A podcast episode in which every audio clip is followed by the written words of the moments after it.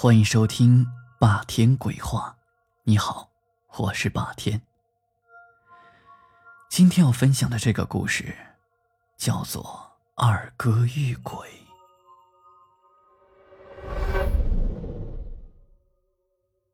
朋友姓张，我管他叫二哥。二哥说的事情是他读初二那年，至今时常想起来，记忆犹新的画面，都令人毛骨悚然。但事实是如此，所以在村子里，几乎所有人都知道，二哥那晚看到了鬼。本来听他讲这事儿就是在午夜，那时阴气极重，传闻在那个阶段讲鬼，有可能真的会招来那玩意儿。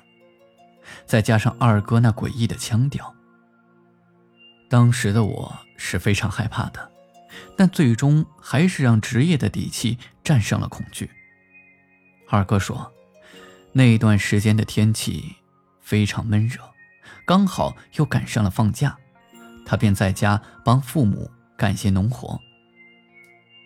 记得有一晚，天刚黑不久，天气还不是很闷热，时不时的还有一丝凉风吹过。在炎热的夏天中，有这么难得安逸的一晚。二哥和他爸想趁着不热多下会儿农田，把第二天的活一并干了，所以就打算晚点回家吃饭。这时间就是不等人，等到七点多，这天就已经黑得伸手不见五指。这并不是我夸张，而是大家都知道，在农村，大伙都是非常节约用电的。哪家要是灯火通明，保准是哪家家里有事儿。当然，这事儿包含了红白两事儿。二哥此时的肚子早已经饿得是嘀嘀咕咕的，抱怨说要回去。他爸看他一个孩子，也着实不忍心，就扛着农具往家的方向走。这原本干农活的农田，离家只隔了一个坟圈和三条田边小道。平时白天三四分钟就回去了，就说晚上光线不好，最多也就十来分钟。可是当晚两个人却足足的走了近半个小时。农家人别的不说，唯独对时间的估算是非常准确的。就这样，这俩父子揣着不安的心，继续的往前走。眼看就快走出坟地了，自家暗淡的灯光若隐若现。却始终在周边徘徊。话说，姜还是老的辣。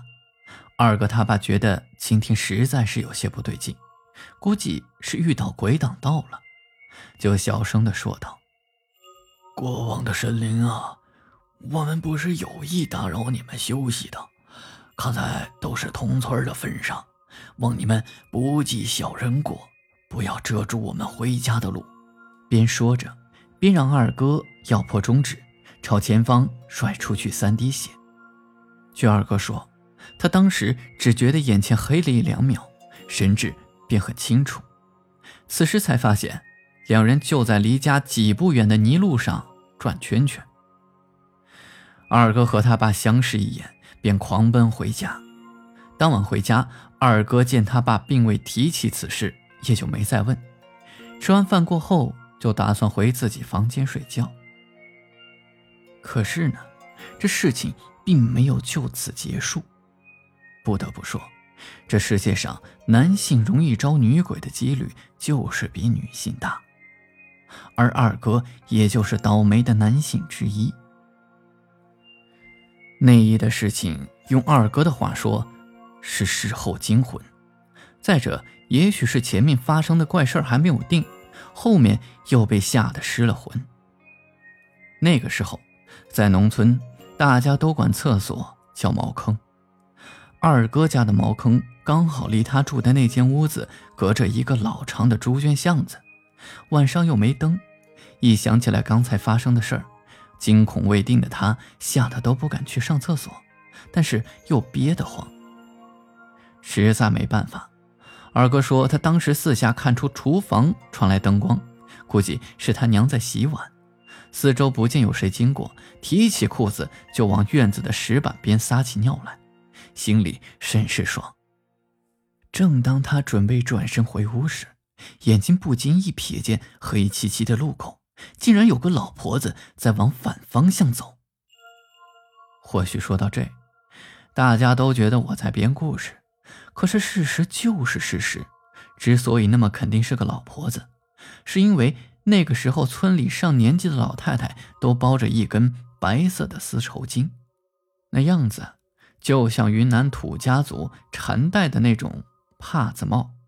颜色非常扎眼，院子里的灯光打过去，刚好可以隐隐约约的看到头在移动，但是是看不到身体。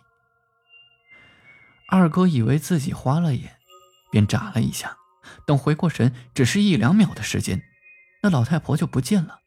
当时也不知道好奇心怎么那么大，让胆小的二哥竟然跑到了公路上去看。话说，如果是真的人。还是位上了年纪的太婆，走路那么快，再加上二哥只看到了一个脑袋在视线里就突然不见了，这更加深了他心里的推论。这个太婆绝对不是大半夜没事出来溜达，说不定是来找替身的。当时二哥吓得仓皇而逃，紧紧的关着门。找来了一床厚被子，把自己身体裹着全全实实。强烈的恐惧让他迷迷糊糊的就睡着了。直到第二天晌午，二哥他爸用钳子撬开了门，当时掀开被子，二哥满脸都是细汗，脸红的发烫，送到医院都高烧四十一度。医生说：“你要再晚送来几个小时，这二哥就会变成傻子。”我估计吧，当时二哥倘若不追出去看，也不至于会吓成那样。不过，虽然故事不如电影精彩，但毕竟是真真实实的。在此，奉劝各位听友，老老实实做事，踏踏实实做人。要是做了亏心事儿，遇上了不干净的东西，我估计没有二哥这么好的运气了吧。好了，今天的故事就讲到这里。我是霸天，欢迎您关注、订阅、评论，我们下期再见。